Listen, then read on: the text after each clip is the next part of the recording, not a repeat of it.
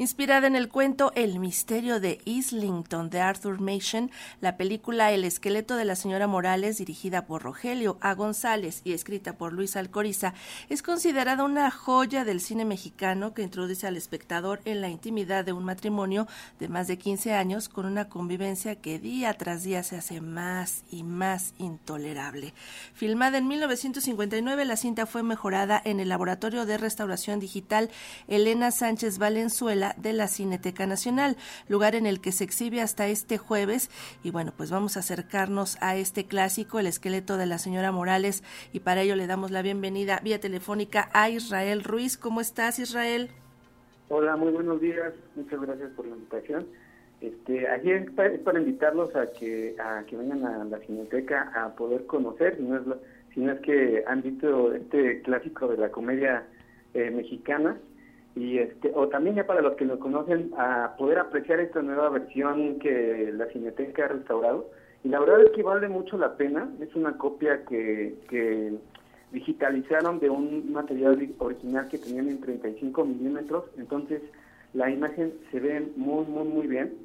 Y es este y si no conocen la película eh, como bien describías eh, eh, ese momento es eh, trata sobre el este matrimonio que hoy podemos considerar o lo etiquetaríamos de tóxico. Tóxico. sí, eh, y, este, es interpretado por Arturo de Córdoba como el simpatiquísimo taxidermista Pablo Morales y su esposa que es Gloria, Amparo Riveles, y que sí es una estira y afloja de reclamos y de acusaciones que pues llevan al, al pobre Pablo Morales a a un punto de quiebre así como ratoncito correlado de que no le queda de otra más atacar. No no no spoilearemos la película, pero sí eh, este, diremos que hay una hay un giro ahí eh, tétrico en el que de repente aparece un esqueleto que parece recordar mucho a la señora Morales porque tiene una deformación en la pierna, ¿no? Y eso hace eh, pues levantar las sospechas ahí entre toda la, la comunidad. Entonces, eh, es muy muy divertido ver cómo eh, Pablo Morales pues trata de, eh, bueno, de, resolver este problema en el que se metió, pero de una manera muy ingeniosa y sin caer nunca en, en algo así como demasiado oscuro. Al contrario, siempre eh, lo que sobresale de la película es como un tumor bastante, bastante negro entonces, eh, pues, sí, es una, una joya del cine mexicano porque la manera en cómo está contada y cómo está escrita por Luis Alcoriza es de los guiones más inteligentes que, que hasta la fecha muy pocas películas eh, me parece que han logrado eh, alcanzar. ¿eh? Entonces, si no la conocen, es una muy buena oportunidad para venir a verla a la Cineteca. Este, y si ya la conocen, pues volver a verla, porque tener la oportunidad de ver los clásicos otra vez en pantalla grande, pues no hay que dejarla pasar.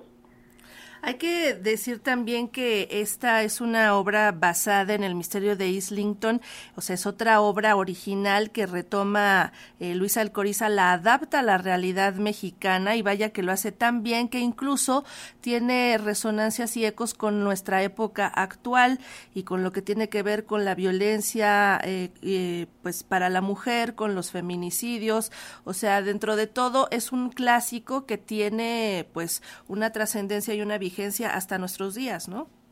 Claro, exactamente. O sea, sí podemos tener esa lectura de, de, pues, la violencia y de, los feminicidios.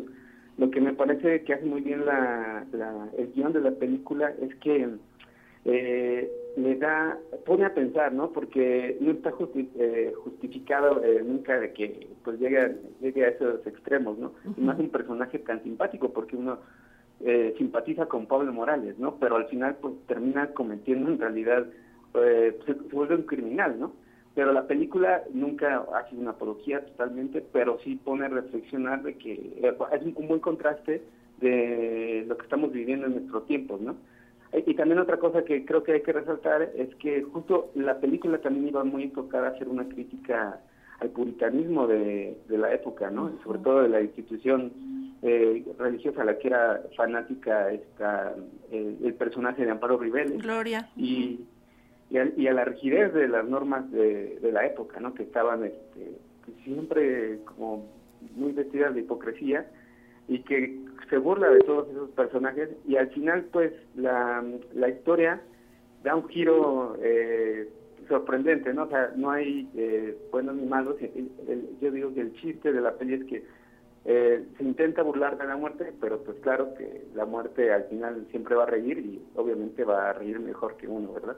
Y otra de las cosas que agradecemos de este clásico es ver a Amparo Ribelles protagonizando pues un personaje distinto o un poco distinto de lo que hacía, porque siempre la veíamos llorando, siempre abnegada, llorando por los hijos, por el marido. Y bueno, acá es otra cosa, es una mujer distante, seca, chantajea, manipula a su esposo. También, como dices, es como una gran beata. Este, o sea, tiene como más carnita este personaje y es diferente del que nos había acostumbrado en todos sus otros trabajos eh, cinematográficos.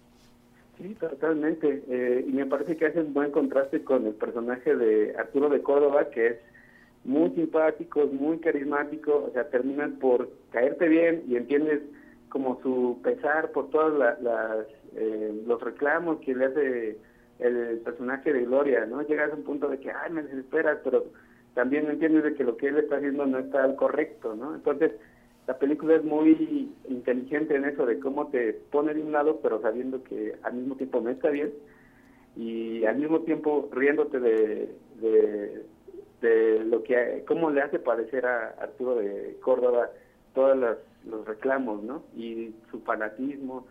Entonces sí es una película que sorprende todavía hasta nuestros tiempos. Digo hay muchos temas de que siguen muy actuales y creo que no ha envejecido casi nada esa película, a pesar de que han, han pasado tantos años, eh, siguen unos temas muy, muy actuales. Así es. Pues hoy es el último día que se exhibe esta película. Ojalá nos hubieran avisado desde antes para que alcanzaran no, todavía, todos. Todavía va a estar más tiempo. Ah, perfecto, muy bien. Pues entonces aprovechen que todavía va a estar en la Cineteca Nacional este clásico restaurado. Aprovechen de verlo en pantalla grande. No es lo mismo que verlo por televisión. Así que aprovechen y conozcan, descubran o recuerden este clásico del cine nacional, El esqueleto de la señora Morales. Pues Israel Ruiz, muchísimas gracias por tu recomendación.